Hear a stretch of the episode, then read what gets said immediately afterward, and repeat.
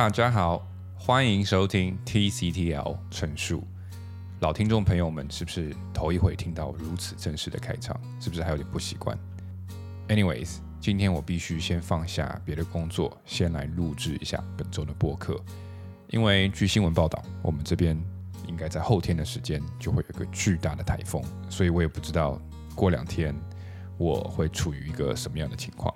然后五分钟前，我在手机上看了一下，线上超市的水已经一抢而光，只剩下比较娇贵的巴黎气泡水。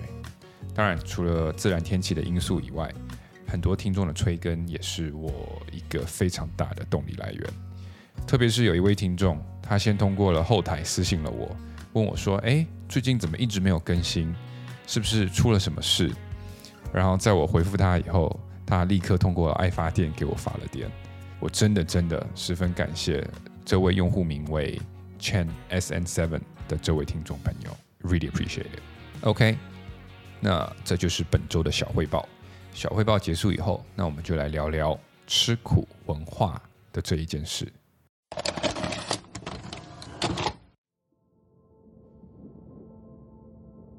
我相信大家从小都有听过“吃得苦中苦，方为人上人”这么一句话。起码在我小时候，是我外婆会经常跟我说的一句话。它的大概意思就是多吃苦。才能功成名就。其中“吃苦”这两个字让我异常的费解。为什么呢？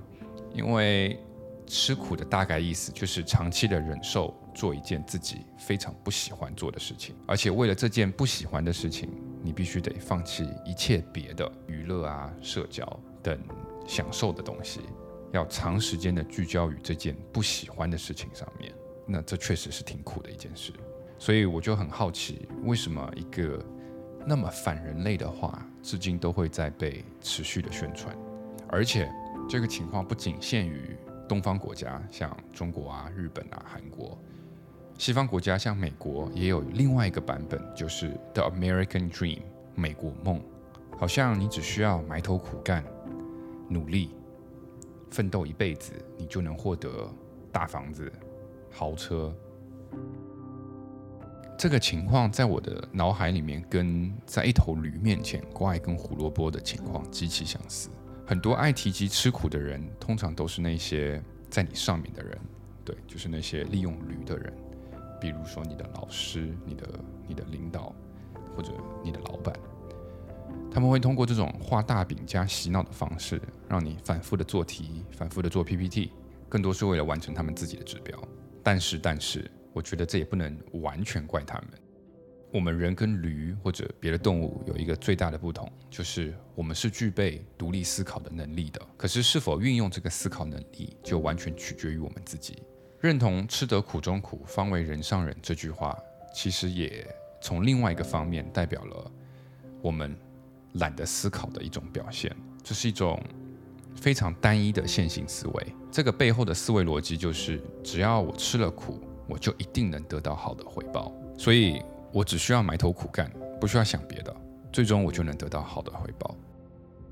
这么一个思考逻辑，是否有一点过于的直接、简单跟单一了呢？这就把我们这个世界，我觉得想的过于的简单了一点。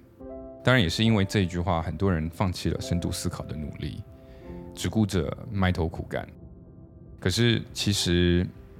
在埋头苦干以外，有很多更复杂的一些东西是需要，是需要你花费更大的力气去思考的。比如如何提升效率，如何规划工作，如何看破每天生活里发生的种种套路，这才是真正可能可以走向人生成功的关键。经常我们认为时间等于质量。感觉花的时间越多，说明越努力，说明质量越高。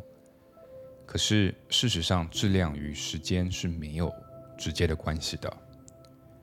一首花一年写的歌和一首花了十分钟写的歌，获得的反馈可能是完全一样的。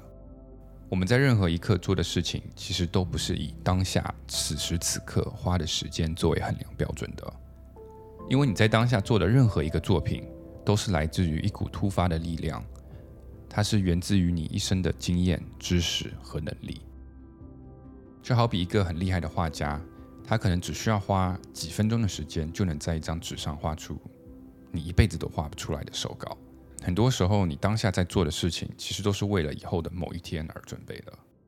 所以，很多人认为他们只需要不加思考的每天埋头苦干、努力工作，等到他退休的那一天就可以享受。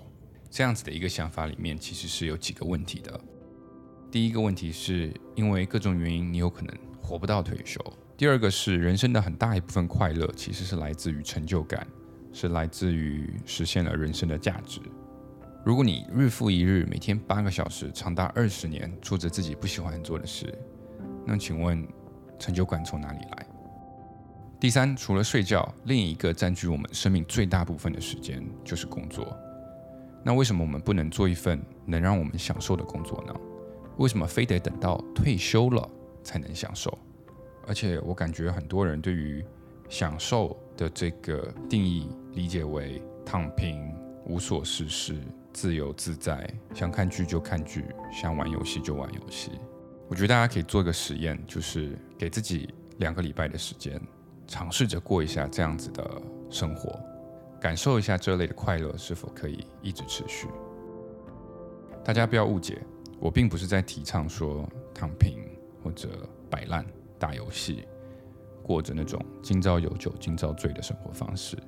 而我是想说，我们需要努力的通过反复的思考和观察，观察到底什么可以让自己感到开心，让自己感到有成就感，去思考我究竟是谁，我活这一次生命的意义究竟是什么。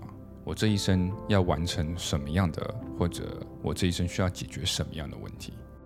只有当这些答案越来越清晰的时候，那你就算九九六也不会感觉到丝毫的苦。我们可以试想一下，有两个人都在同时竞争着同一件事情。打个比方，跑马拉松，其中一个人是极度热爱跑步的人，另一个人可能是被迫吃苦跑步的人。你觉得他们两个谁会赢？肯定是那个热爱跑步的人，那个热爱的跑步的人可以一直一直持续的跑，因为他的大脑持续的在给他输送快乐的多巴胺，他是在一个正向的轨道上面。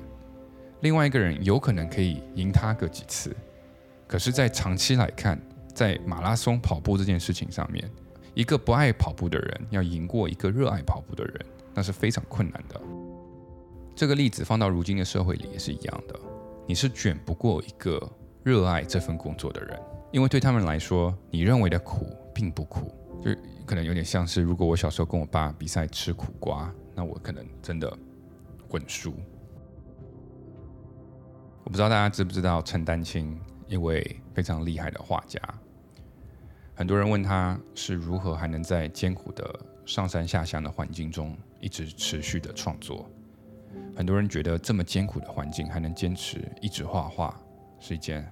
很吃苦的事情，而陈丹青多次的回答，他其实就是喜欢画画，因为除了种地以外，画画是最能让他开心的事情，所以他天天的这么画，对他来讲是完全没有吃苦的这么一回事。再拿我的播客节目 TCTL 来说，我做到现在，除了几位粉丝的发电以外，没有任何的赞助收入。可是我还是持续在做的一个很大原因，就是因为有很多听众跟我说，他们觉得听完以后得到了一定的帮助，这其实就完成了我最初想做这个节目的初衷。嗯，因为我通过长期的自我观察和思考，我发现我是一个很喜欢创作东西的人，并且我非常享受当这个作品也好或者产品也好，可以帮助到人，可以让人可能。有一个短暂的快乐，So TCTL 是一个让我可以通过创作节目的过程中进行自我反思，同时这个节目又可以提供一些价值给我的听众。那这对我来说就是一件非常非常非常棒的事情。最后，我想总结一下，就是吃苦这件事情，我觉得根本上就是不对的。I mean，如果我们没有生病的话，我想没有人会想要去吃重要的苦吧。苦本身，当你可以尝到的话，那其实就是你的身体的一种反应，就是不喜欢的反应。那我觉得我们不能忽略每天生活里你感知到的苦，也不能忽略你感知到的快乐。我们可以更加的关注自己的当下，去发现哪一些东西让你感觉很棒，哪些东西让你感觉有点苦，不太舒服。这些你每日生活里的反馈，其实都是让你更加了解自己的一个工具或者数据也好，数据吧。你可以尝试把它记下来，然后渐渐的，一年两年，我也不知道多少时间，你就会更加的对自己有一个更透彻的了解，然后慢慢的，你就可以找到那个你会想要做的工作，同时在做这个工作的过程中，你也会感受到无限的成就感。